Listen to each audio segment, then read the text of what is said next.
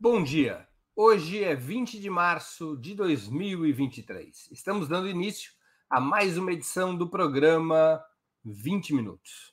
Nosso entrevistado será o jornalista Franklin Martins, líder estudantil nos anos 60 do século passado, integrante da resistência armada à ditadura dos generais e um dos mais renomados profissionais da imprensa brasileira, foi também ministro-chefe da Secretaria de Comunicação Social do segundo governo Lula, entre 2007 e 2010.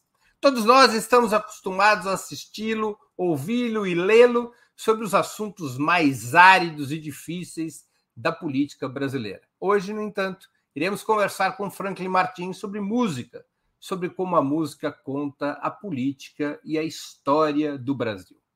Depois de vários anos de pesquisa e redação, ele está lançando pela Cotter Editorial o volume zero da obra Quem Foi que Inventou o Brasil? A música conta a história do Império e do começo da República, 1822-1906. Franklin já havia lançado os três primeiros volumes dessa verdadeira enciclopédia musical pela editora Nova Fronteira, cobrindo o período republicano, de 1902 até 2002. Esse novo volume, chamado de Zero para respeitar a linha cronológica, aborda a vida político-musical do país da independência, a proclamação da República, mais uns 15 aninhos. Logo mais, conosco, Franklin Martins.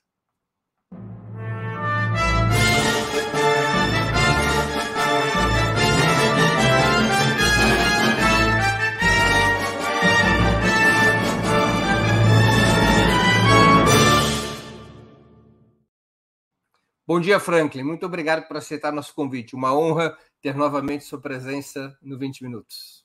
Bom dia, Breno. Muito obrigado por chamar de novo aqui para os 20 minutos. São os 20 minutos mais longos da história.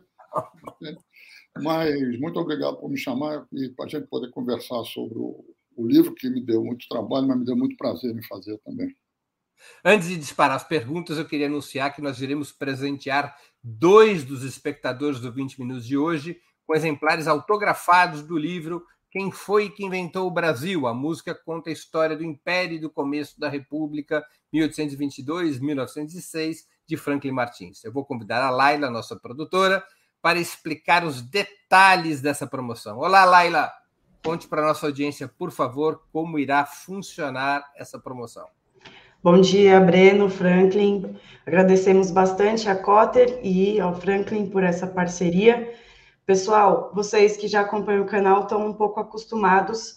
A promoção funciona para quem vem ao YouTube, não adianta ir nas outras redes, tem que ser no YouTube, fazer uma contribuição via Super Chat e Super Sticker, que é o botãozinho de cifra no chat ao vivo aqui do programa, certo?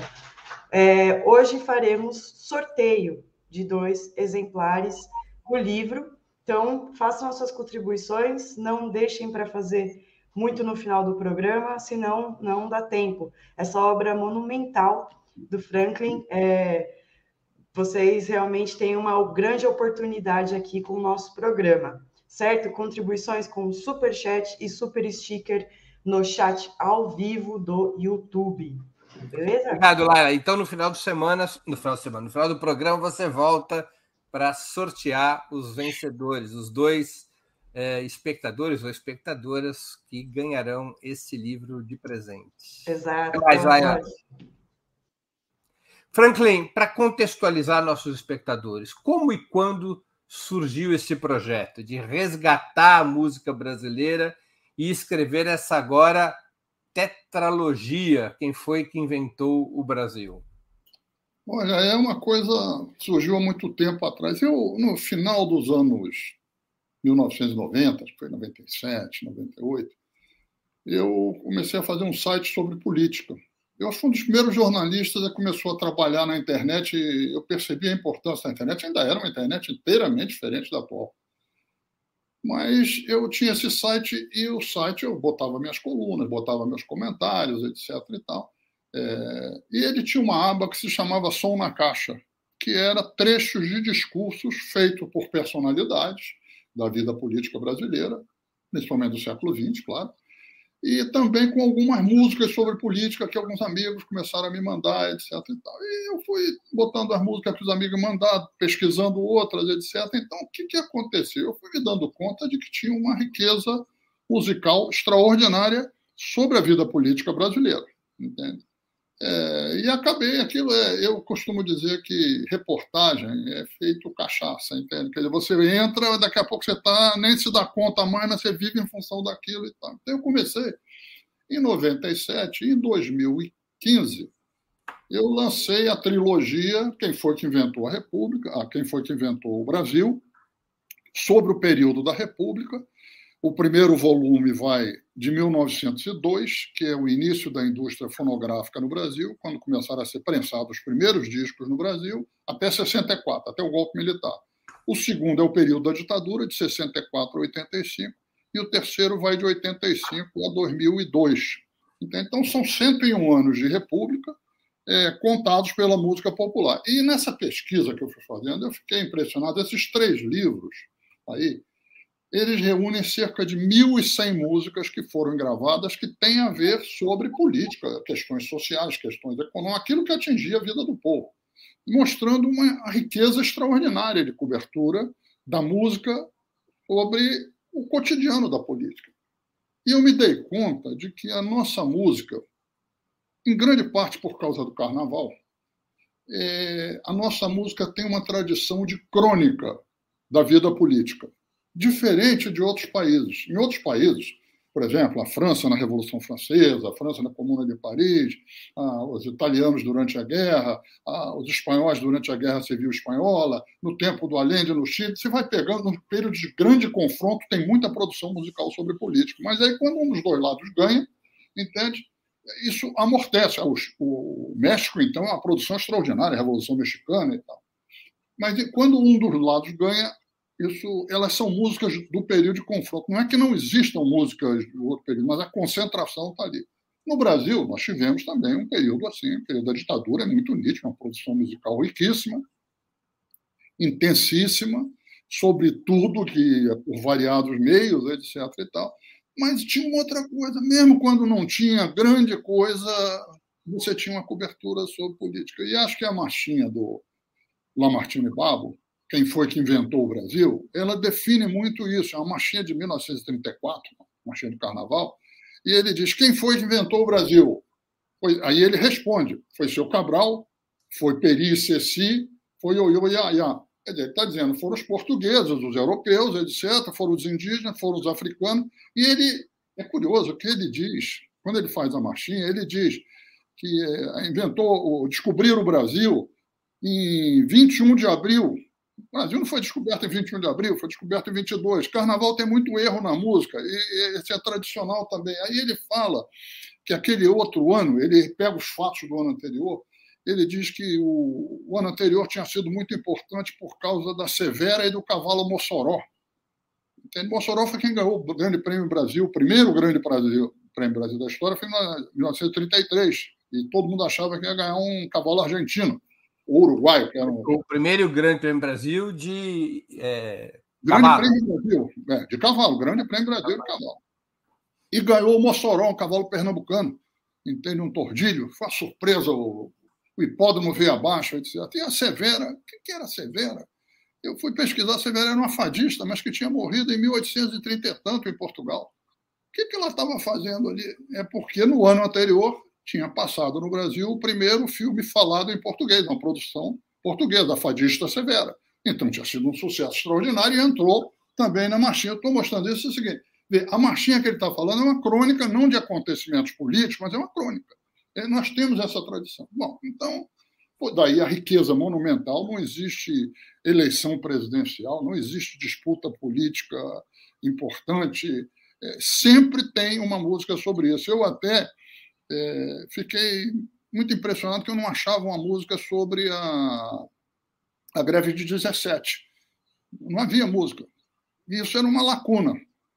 E depois eu fui, agora nessa pesquisa, descobri a música sobre 17, escrita por um, um sargento, um tenente é, da Força Pública de São Paulo, numa, numa revista de acontecimentos, onde é um diálogo entre o soldado e a greve, onde a greve peita o soldado, a greve é uma mulher, entende?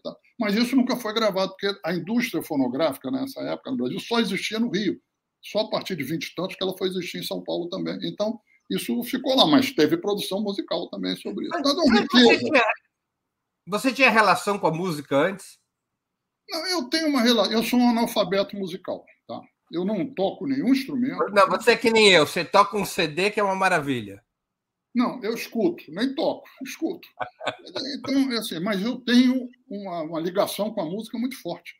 Entende? Eu sou do Rio de Janeiro, que tinha uma produção musical, me criei no Rio de Janeiro, eu sou, nasci no Espírito Santo, me criei no Rio de Janeiro, tem uma produção musical muito forte. Num período de uma produção, minha juventude foi num período de uma produção musical extraordinária, o final dos anos 50 e o começo dos anos, dos anos 60, uma coisa extraordinária. Eu fui muito influenciado por isso, mas eu acho que vem da minha família. Eu tinha assim, uma ligação com a música, a gente cantava muito é, trocava muita figurinha, etc. E tal. Quer dizer, eu vou dar um exemplo. Eu me lembro que em garota eu tinha uns 5, 6, 7 anos, sei lá, eu tinha um tio lavando o carro no Espírito Santo cantando uma música. Mamãe vai dizer ao papai que eu vou para a guerra do Paraguai. Meu filho, o que vais fazer? Tu vais para a guerra, tu vais morrer. Estava lá no fundo. Quando eu fui fazer a pesquisa já para a primeira trilogia, eu encontrei livros dizendo que com os versos dessa música dizendo que foi cantado no Rio de Janeiro durante a Guerra do Paraguai. Entende? Você vê, isso veio por onde? Veio pela transmissão oral. A música, a melodia veio pela transmissão oral. E chegou até o meu tio né, nos anos 1950 e poucos, entende? Ou seja, eu tenho uma memória musical. Talvez seja isso que me liga muito.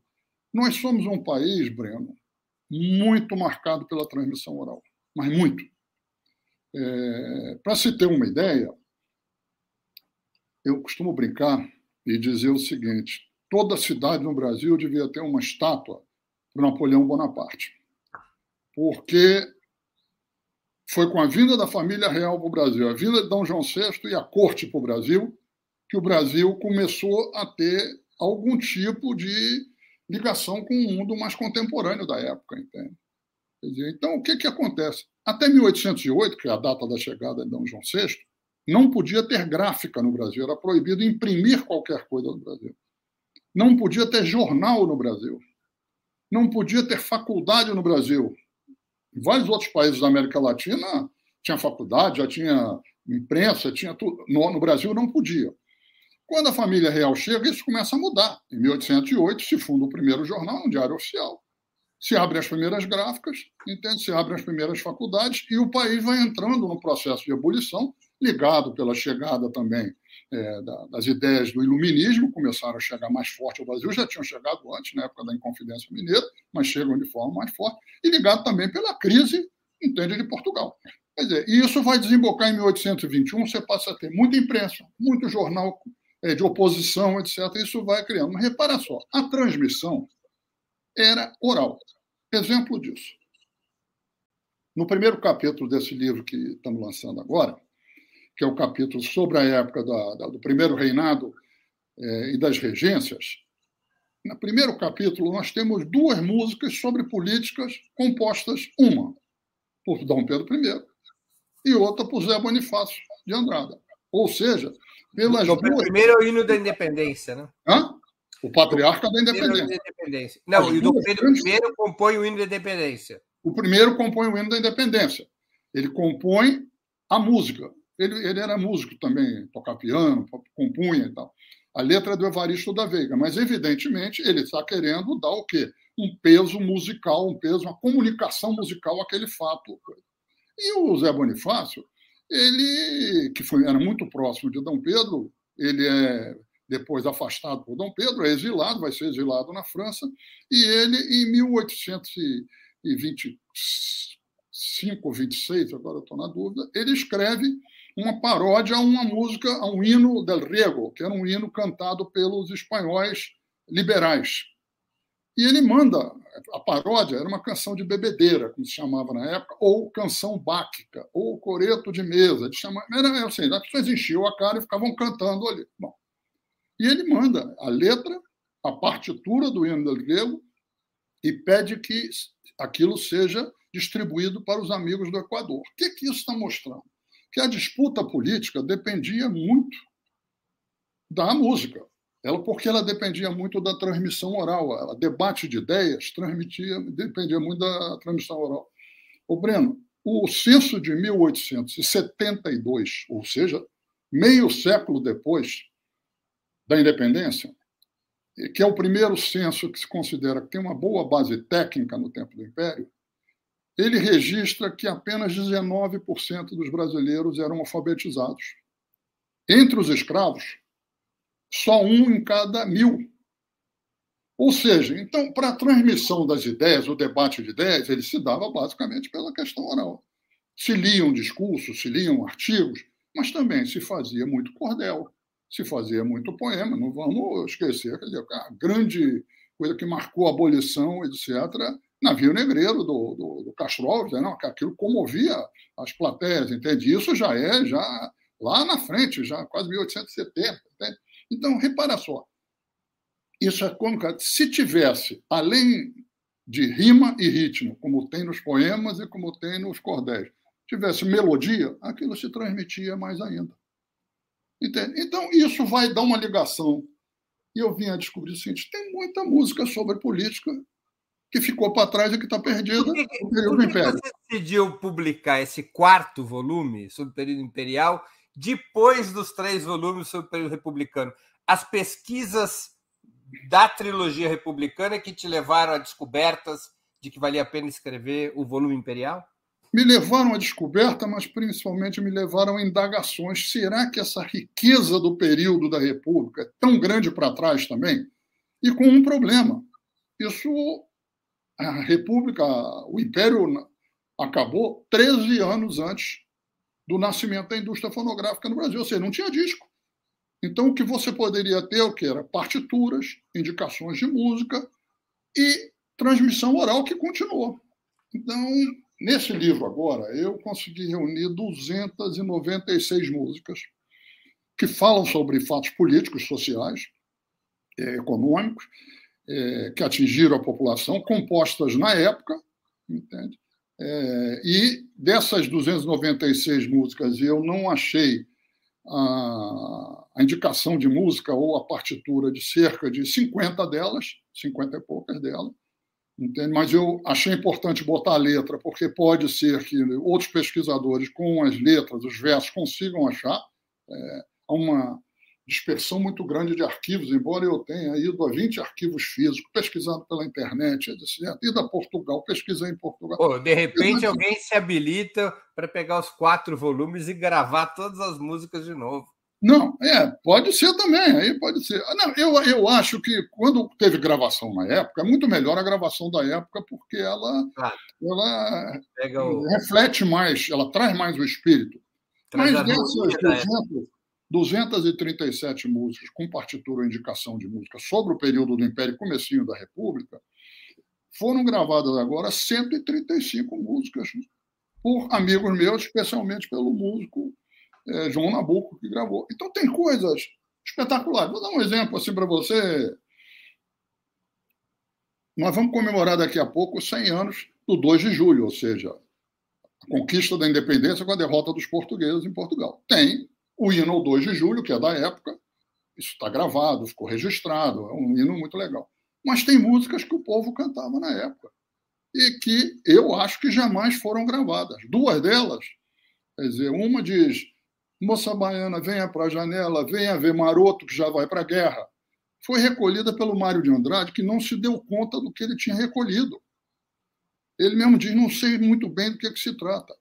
Maroto era como os baianos chamavam, eles chamavam de maroto ou caramuru, ou pé de chumbo, eles chamavam os portugueses.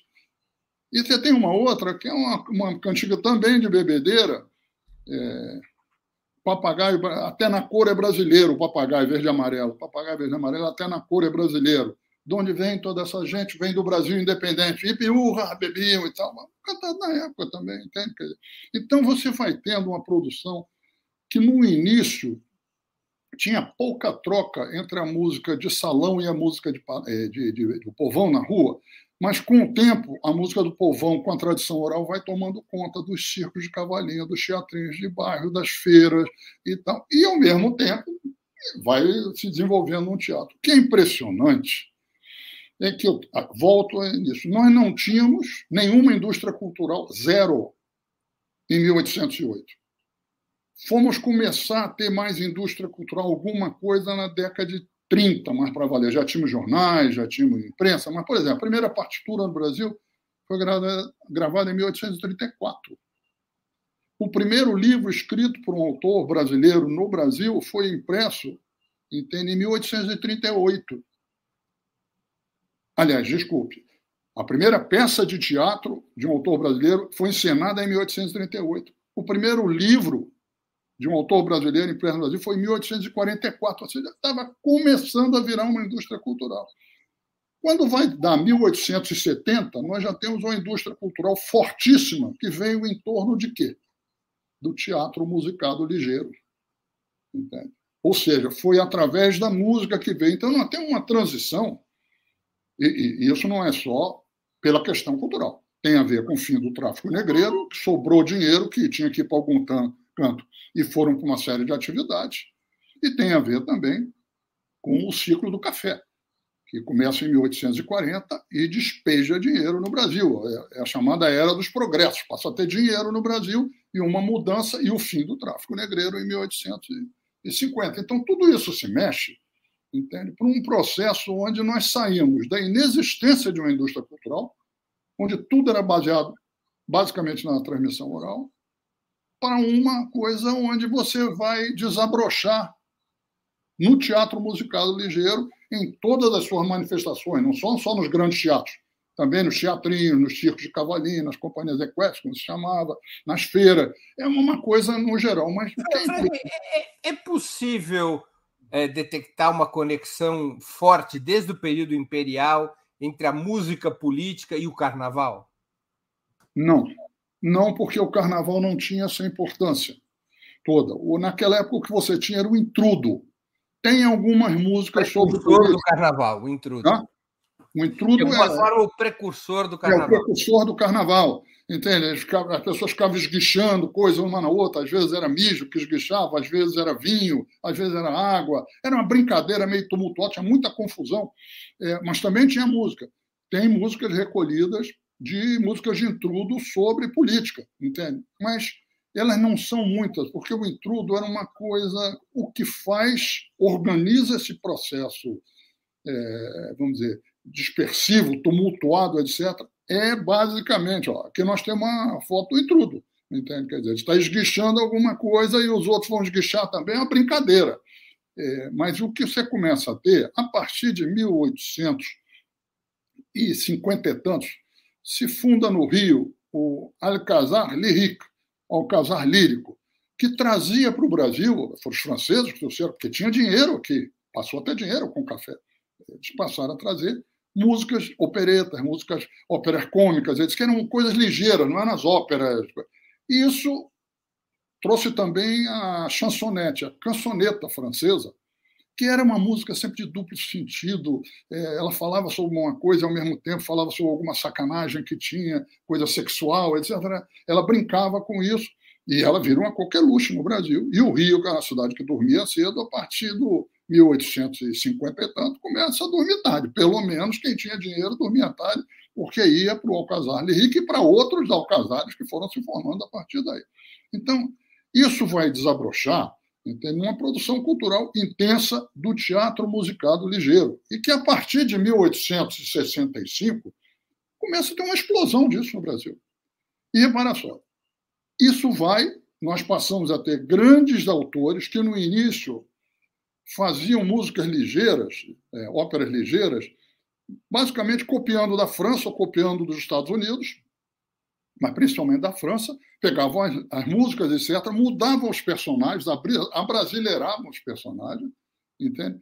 botavam letras nacionais, às vezes botavam uma outra música nacional produzida no Brasil, ali, etc., e iam fazendo. Então, é aquele negócio, é, você tem o, o Aloysio de Azevedo, aliás, o Arthur de Azevedo, ele produziu diversas traduções Mas chegou num determinado momento, ele disse: não, eu vou fazer coisas minhas aqui.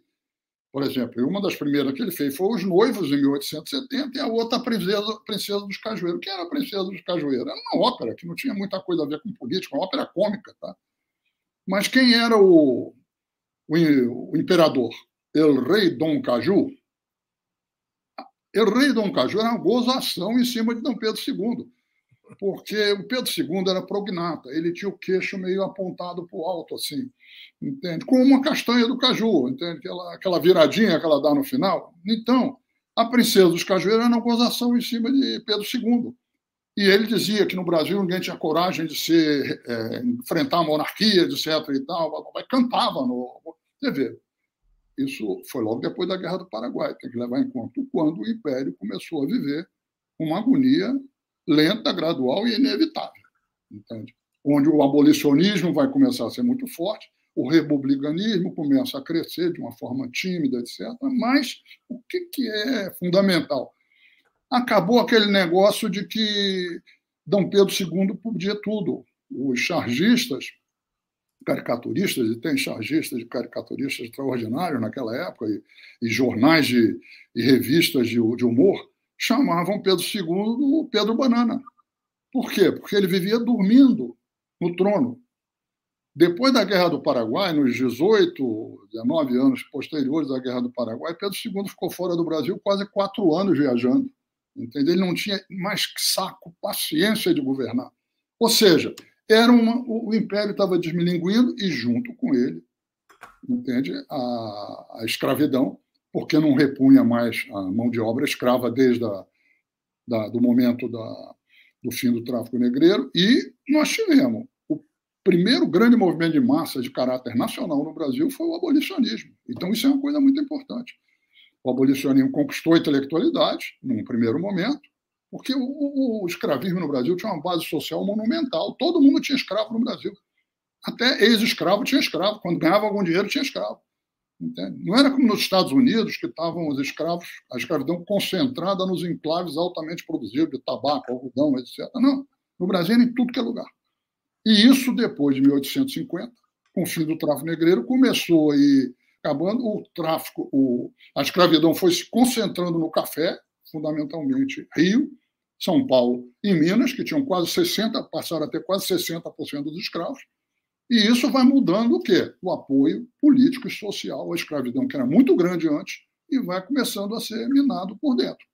E o trabalho de, de, de pesquisa, música, olha, tem aí cerca de trinta e tantas músicas sobre o período da escravidão, racismo, resistência, é, coisa, o ciclo do Pai João é uma, um ciclo importantíssimo, que hoje em dia é muito estudado por pessoas na academia de grande valor, de grande, com grande pesquisa, porque o, o pai João era quem?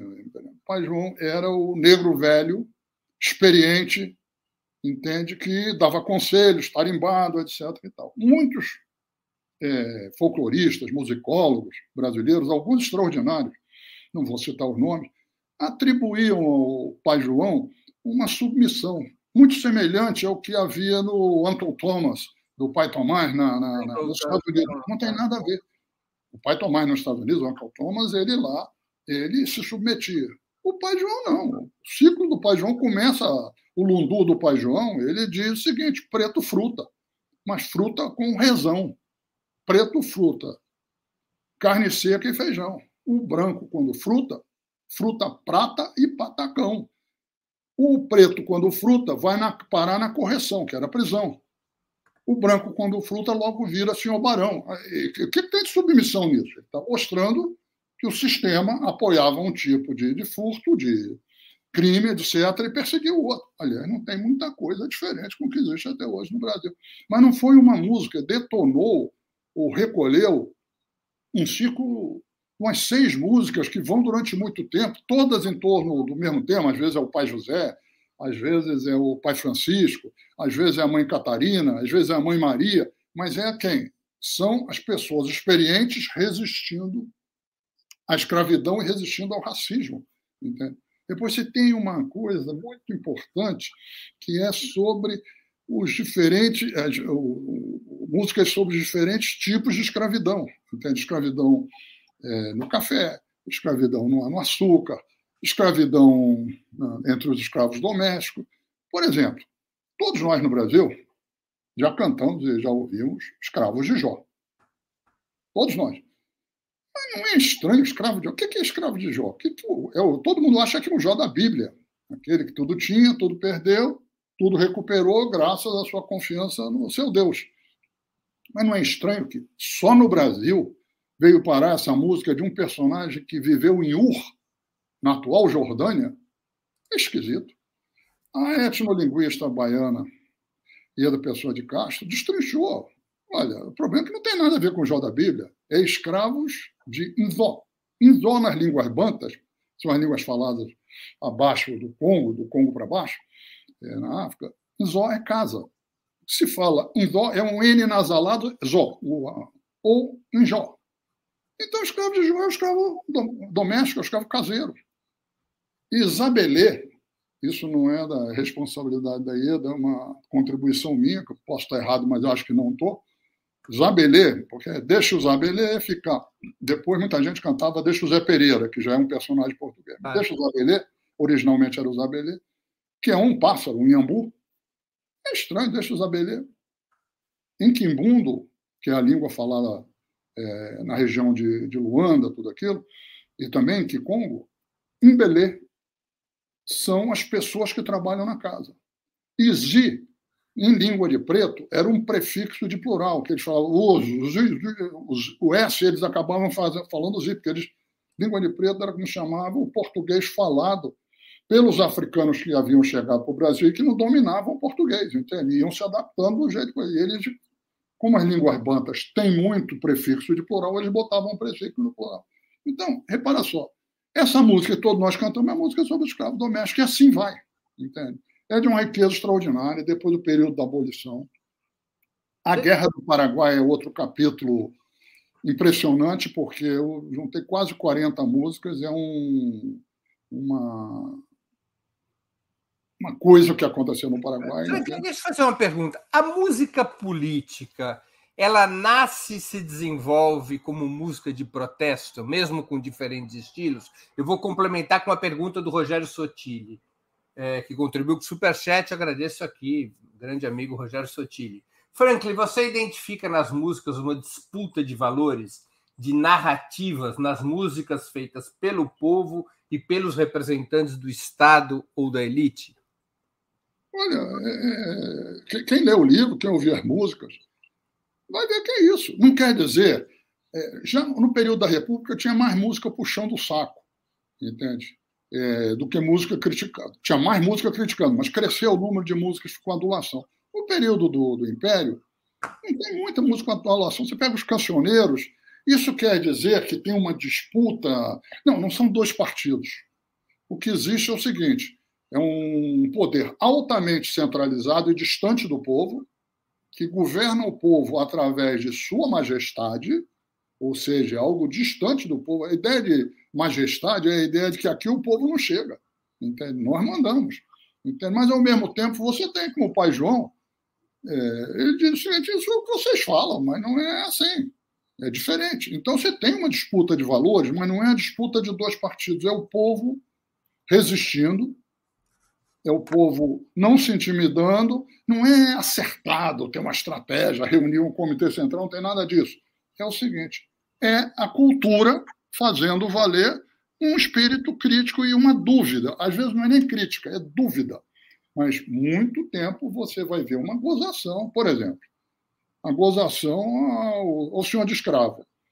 Essa música foi recolhida, foi gravada, inclusive, por um descendente de escravo, foi recolhida por um pesquisador americano em 1930 em Vassoura. Ele diz: com tanto pau no mato, Embaúba é coroné. A música diz. E o que, que é Embaúba?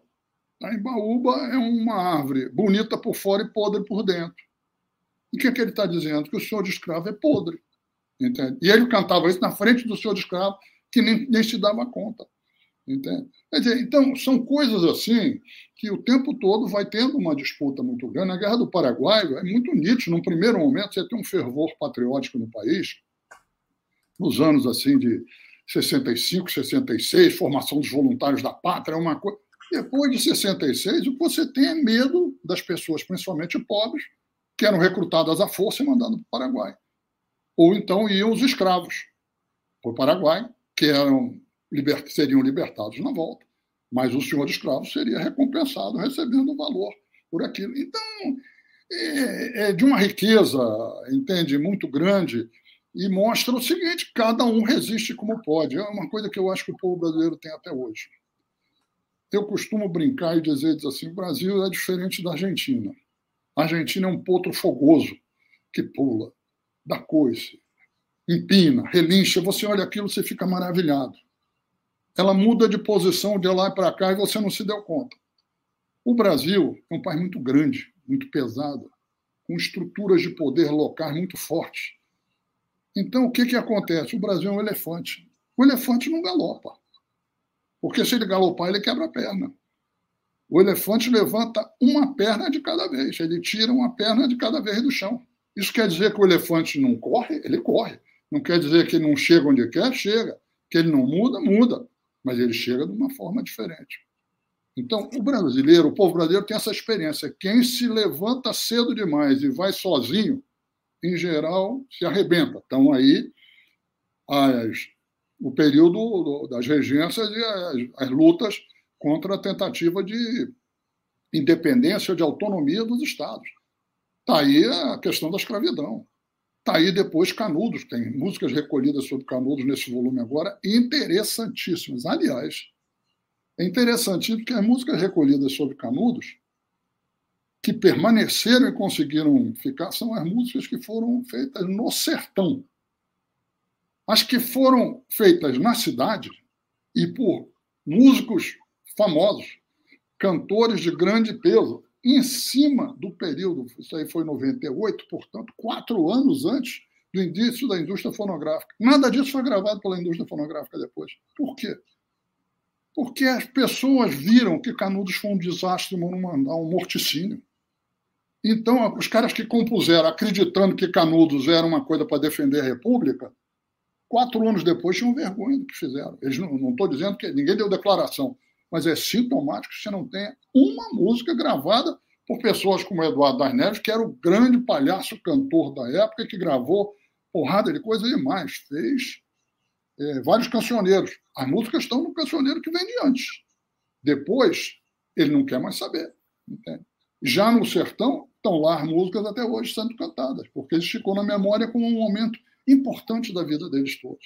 Entende? Isso é muito rico. Franklin, as rebeliões durante o período imperial, especialmente no Segundo Império, elas tiveram, vamos dizer assim, trilhas sonoras? O Brasil teve suas marselhesas? Olha, eu, talvez seja um dos aspectos da minha pesquisa que possa ter mais lacunas. É, eu consegui recolher música sobre Revolução Farroupilha, várias estão no livro, gravadas. E... Ah, todas as músicas que eu estou falando estão no site quem foi que inventou o Brasil.com. Vai lá, pode escutar, não precisa comprar o livro, não, pode escutar a música e tal. Bom, então você tem. Vou pedir para a é... produção subir esse endereço, então, para quem é. quiser pesquisar, é. pesquisar. Aí você vai lá no, no, no site, quem foi que inventou o Brasil.com, vai na aba volume zero, pega o capítulo, a música que você quer, escuta. Então, tá tudo, não tem problema de direito autoral, não, porque isso tudo, pelo menos essa parte, as músicas ainda são muito para trás. Entende? Mesmo as coisas que foram gravadas agora foram gravadas pelo João Nabuco, que abriu mão dos direitos autorais. Aqui o site. Quem é, aí vai no volume zero. Aí, ó. Cada um dos volumes tem o mesmo sistema. É escolher o capítulo e escolher a música é, vamos lá, aleatoriamente para mostrar para o público como é que funciona, escolhe você mesmo um capítulo e uma música. Olha, vai aí no primeiro reinado que eu falei do. Capítulo 1. É. Aí vai na, vai na música como canto papagaio, por exemplo. É o número 4. Como canto papagaio, como canto papagaio, o papagaio, o papagaio, o papagaio canta assim. Papagaio verdadeiro, papagaio verdadeiro, até na cor, até na cor, até na cor é brasileiro. De onde vem toda essa gente, de onde vem toda essa gente? Vem do Brasil, vem do Brasil, vem do Brasil independente. Gente, uma música cantada na época ali, entende? Quer dizer, é, então Quer ver? Bota o Moça Baiana aí. É, é o número 3. Dá um cliquezinho nela.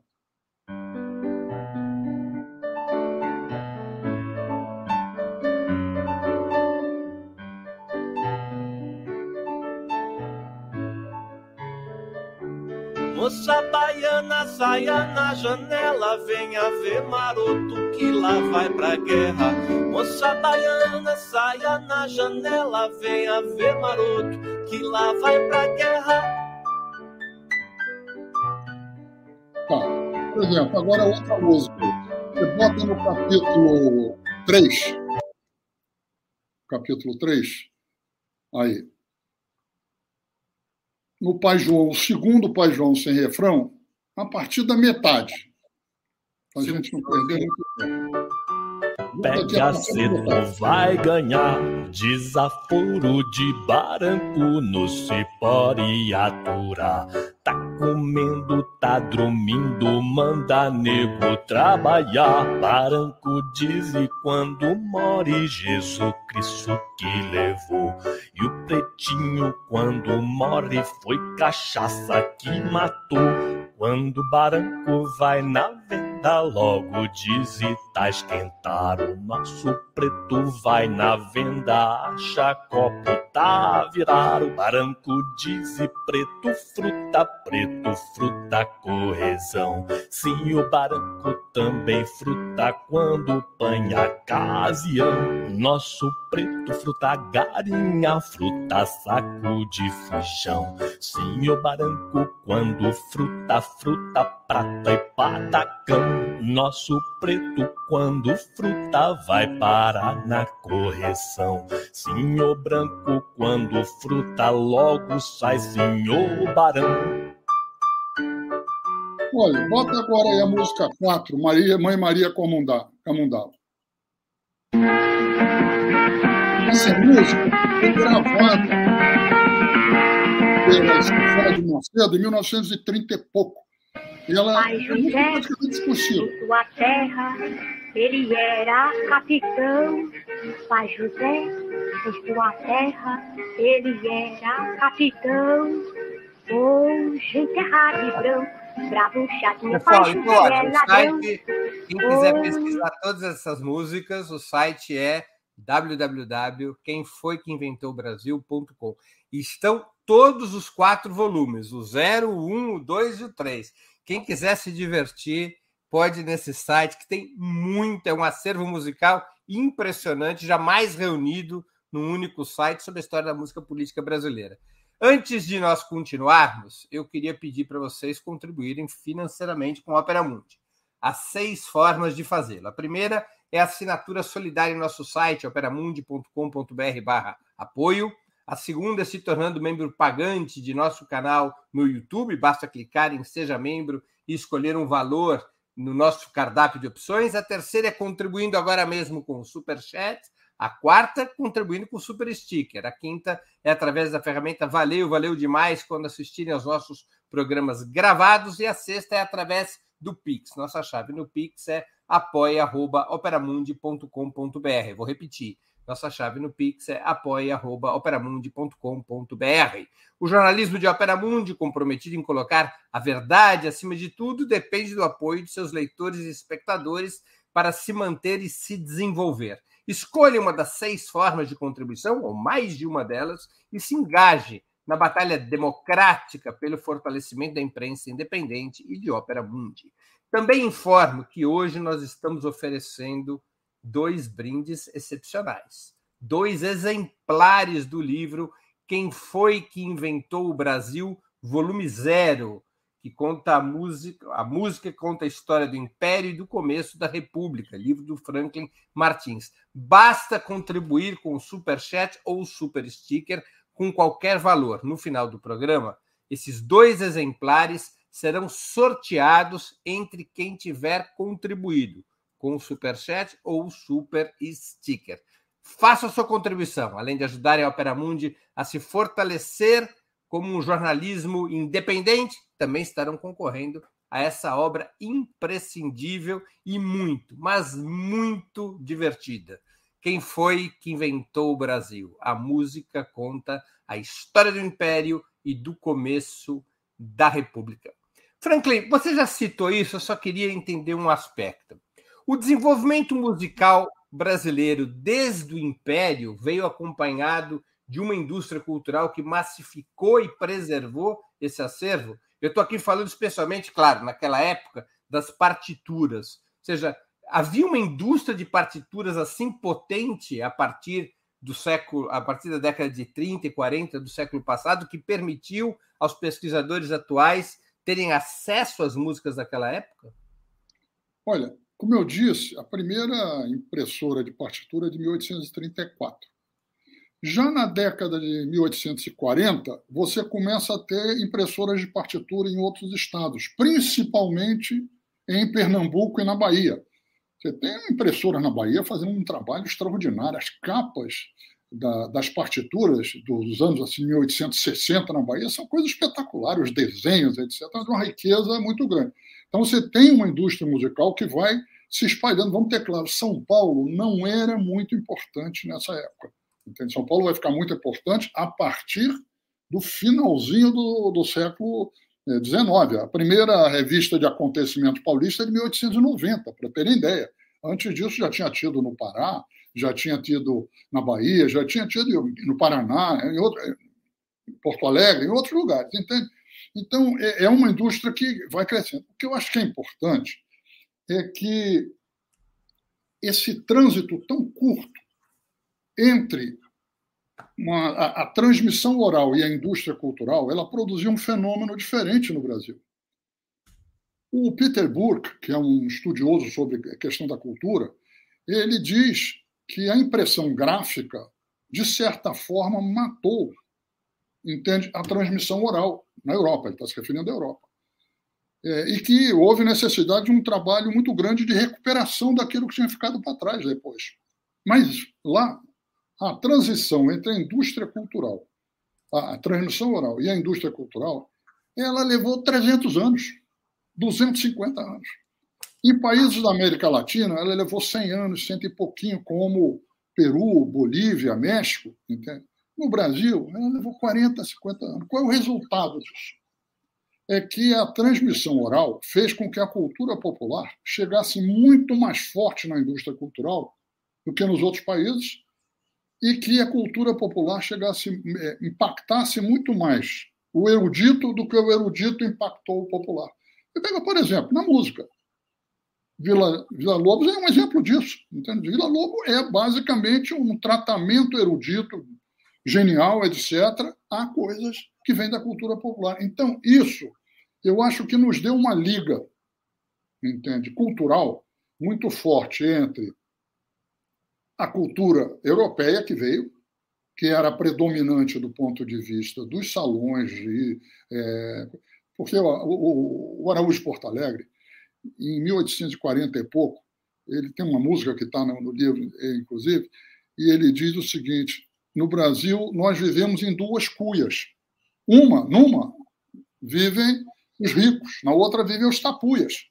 Isso daí foi juntando nesse processo e foi juntando com o que veio de baixo e com o que veio de cima. É um processo complexo, não é uma questão simples. Mas o que, que acontece? O popular chega no erudito muito forte. E eu acho que mais forte, menos descaracterizado do que em outros países. E isso vai ter um impacto muito grande quando depois vem o teatro de revista, a partir de 1880, que vira uma coqueluche nacional. É, o, o, teatro musical ligeiro vai virando o teatro de revista, que passava em revistas os acontecimentos dos anos anteriores. O grande nome é o Arthur de Azevedo, mas existem vários outros, e isso vai ser fortíssimo até 1930, 30 e pouco. Entende? E o teatro de revista desemboca na mudança do carnaval, depois do intrudo e depois dos desfiles, que houve uma época que o carnaval no Brasil, principalmente final do século XIX, o carnaval era parecido com o carnaval de Veneza, carros é, era uma coisa meio de gente comportada. Claro que o intrudo entrava pelos cantos, jogava e tal, tinha uma bagunça, mas era uma coisa mais, vamos dizer, era mais um desfile do que bloco, do que carnaval. Do que pula... Você não pulava carnaval, você desfilava no carnaval. Mas a partir de 1914, 15, com a chegada do samba e com a chegada da marchinha, e tinha vindo a indústria fonográfica, o que, que acontece? O carnaval vira uma grande revista de acontecimentos. Entende? As pessoas à rua, o que, que a música de carnaval faz? Ela brinca com as coisas que aconteceram nos anos anteriores. Claro, tem coisa sobre é, namoro, etc., coisas românticas, mas muita coisa sobre o que tinha acontecido no plano político, econômico, social, comportamental, etc. E a partir da indústria fonográfica, desse período, cerca de 70% da produção musical nos primeiros anos era de músicas para o carnaval. Então, juntou tudo isso e aí volta aquela coisa que eu falei lá no começo, fazendo a crônica da vida política, social, econômica, comportamental. A forma mais frequente da música política era a sátira e a paródia? Olha, no, no, no, tinha muita paródia no Império, muita paródia. E por uma razão muito simples, porque tinha pouca produção de melodia. Então, se usavam as melodias, o livro, vocês vão ver, a quantidade de.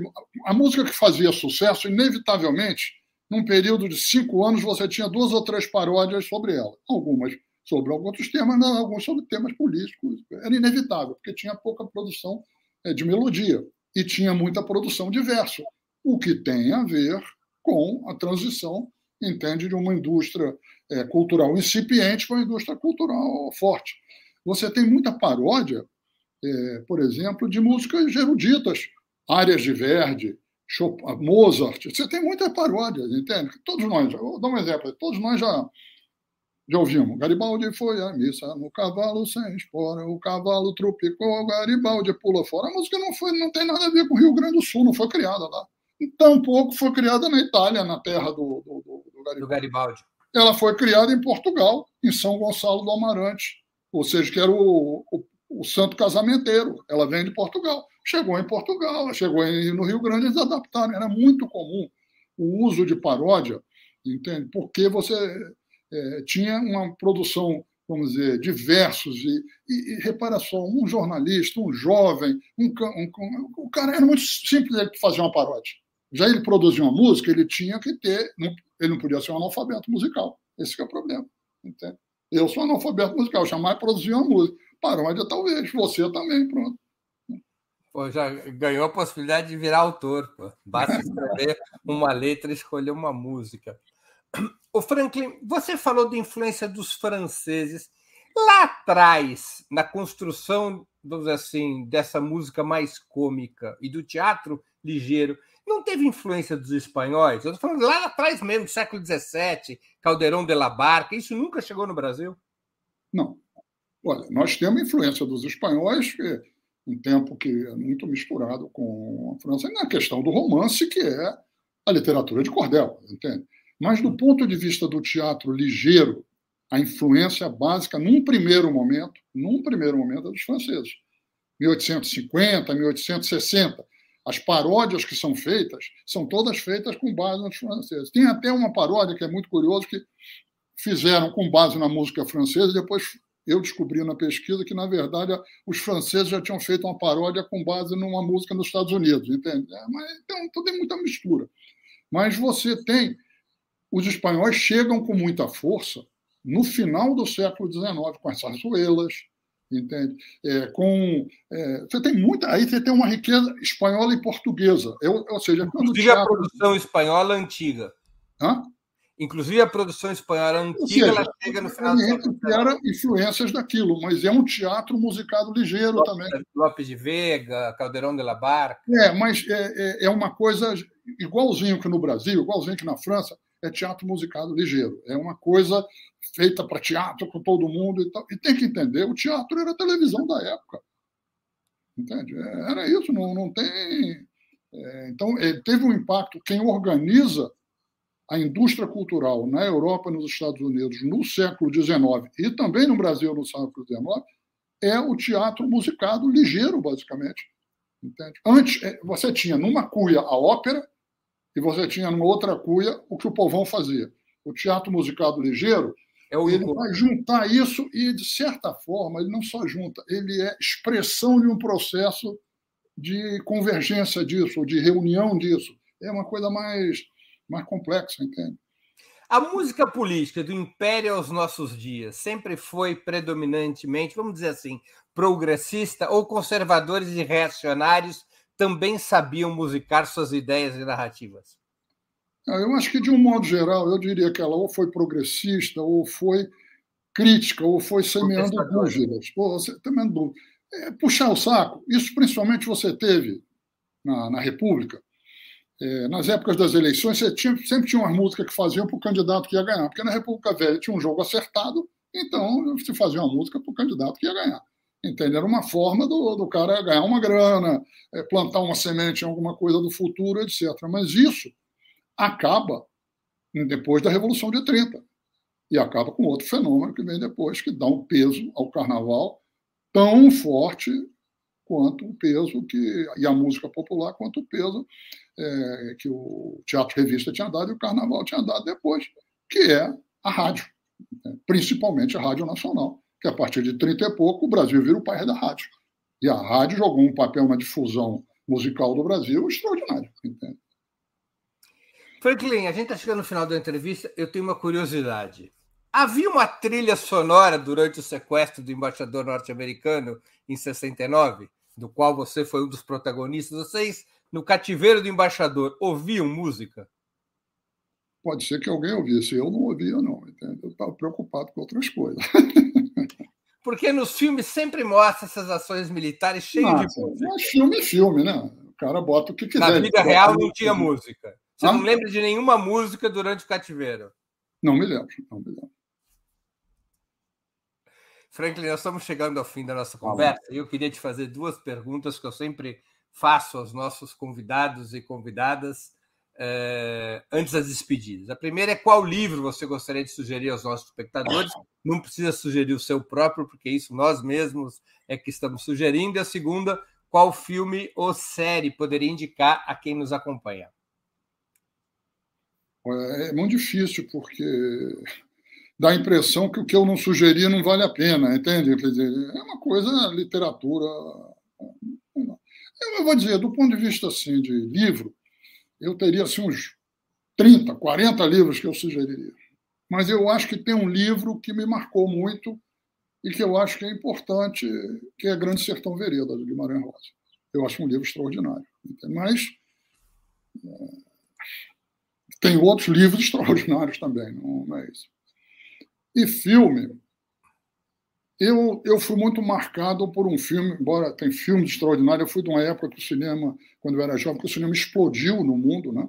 Eu, no pós-guerra, eu nasci em 48, mas vamos dizer, a década, final da década de 60, a década de, de, de 50, aliás, uh, o cinema tinha um, uma explosão mundial. Tem um filme que marcou muito, talvez por causa da, das minhas opções de vida, ou talvez porque eu fiz judô, que são os Sete Samurais, entende? Que eu acho um, um filme extraordinário, onde mostra que o mais importante na vida é ajudar as pessoas. O mais importante na vida é ajudar as pessoas e ter dignidade. E se você fizer isso por três pratos de arroz, como eles diziam, valeu a pena. Tem algum personagem da literatura com o qual você mais se identifica? Olha, eu, por exemplo, eu li, também foi a época que eu li. Eu li Capitã Jarei, eu tinha uns 13, 14 anos. Eu me identifiquei muito com o Pedro Bala. Com o Pedro Bala. Com 13, 14 anos. Mas isso tem a ver com a época que você está vivendo, entende? É, momentos, entende? Qual é a grande música política da tua geração? Para não dizer que eu não falei das flores?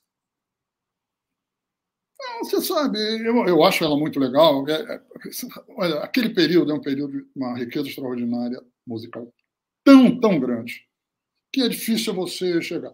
Por exemplo, se você pegar o que ficou como símbolo de 68, é, o que ficou foi essa, mas tem outras músicas. Eu gosto muito do, do, do É Preciso Estar Atento e Forte. Eu gosto muito. Você pega depois, eu acho que tem uma música. O Chico tem músicas extraordinárias, apesar de você, é uma coisa extraordinária. É. Eu acho que tem uma música que simboliza muito a virada dos anos entende, do Estado terrorista para o, o, final da ditadura, a luta contra a ditadura ganhando peso, que é como nossos pais, do, do Belchior. Cantado pela Elis Regina. É. é. São coisas assim. É, Eu até hoje, quando eu escuto, eu digo, pô, mas essa música é melhor ainda do que eu estava pensando, essa música fala mais comigo. Mas é o seguinte, porque a gente, quando escuta música, a gente escuta não apenas a música, a gente escuta o nosso momento, o momento da nossa sociedade naquele momento. Vou dar um exemplo para você. Carcará. Carcará nunca foi uma música sobre política. É Carcará é uma música sobre o gavião. Entende? É uma música sobre a ave de rapina mas cantada no show Opinião, a música do João do Vale, que Carcará não vai morrer de fome, Carcará, Carcará pega, mata e come, ela levava, vamos dizer, o, a opção da ave de rapina diante da fome para a opção da sociedade brasileira diante da fome e da ditadura. Mas, então você vê que a, a música depende de quem ouve também, não apenas de quem compôs. Antes de encerrarmos, eu queria pedir que a Laila, uma das produtoras do 20 Minutos, se junte a nós e anuncie os vencedores da promoção de hoje, que eu finalizo nesse exato momento. Quem contribuiu, contribuiu, participa do sorteio. Quem não contribuiu, vai a uma livraria comprar o livro. Pode ser uma livraria física, que sempre é bem melhor, ou pode ser qualquer uma das livrarias virtuais ou o site da própria editora Cotter. Laila, quem receberá os exemplares de Quem Foi que Inventou o Brasil, volume zero do Franklin Martins? Boa! Boa tarde, Franklin. Que sensacional poder fazer essa entrevista. Tivemos muitas contribuições e vamos aqui sortear dois nomes, certo?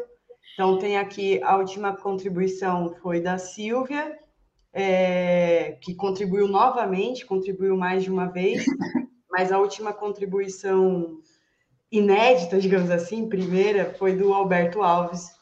Tá todo mundo aqui encerrado a promoção, hein?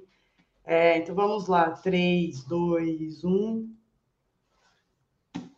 Edna Costa e Mônica Rabelo. Parabéns, muitos parabéns mesmo. Vocês adquiriram essa obra aí do Franklin aqui com a gente. Vocês precisam enviar os dados de vocês é, endereço, falar que foram vocês que ganharam o sorteio é, para comercial@operamundi.com.br. O endereço está aí na tela. Não esqueçam de enviar o e-mail, senão a gente não tem como enviar o livro, tá bom? Então, obra autografada pelo Franklin, sensacional. Edna é... Costa e Mônica Rabelo. Rabelo. Parabéns, parabéns. Franklin, eu queria agradecer muito pelo seu tempo, por essa conversa tão pedagógica e divertida. Obrigado por ter aceito mais uma vez o nosso convite. Tá bom, eu que agradeço, Breno, você também, Laila, e a todos aqui que viram a gente. Muito obrigado pela oportunidade. Um abraço. Obrigado, Franklin. Também agradeço a todos e todas que assistiram a esse programa, em especial aqueles e aquelas que puderam fazer contribuições financeiras ao nosso site e ao canal de Ópera Mundi no YouTube. Sem vocês, nosso trabalho não seria possível e não faria sentido. Um grande abraço a todos e a todas.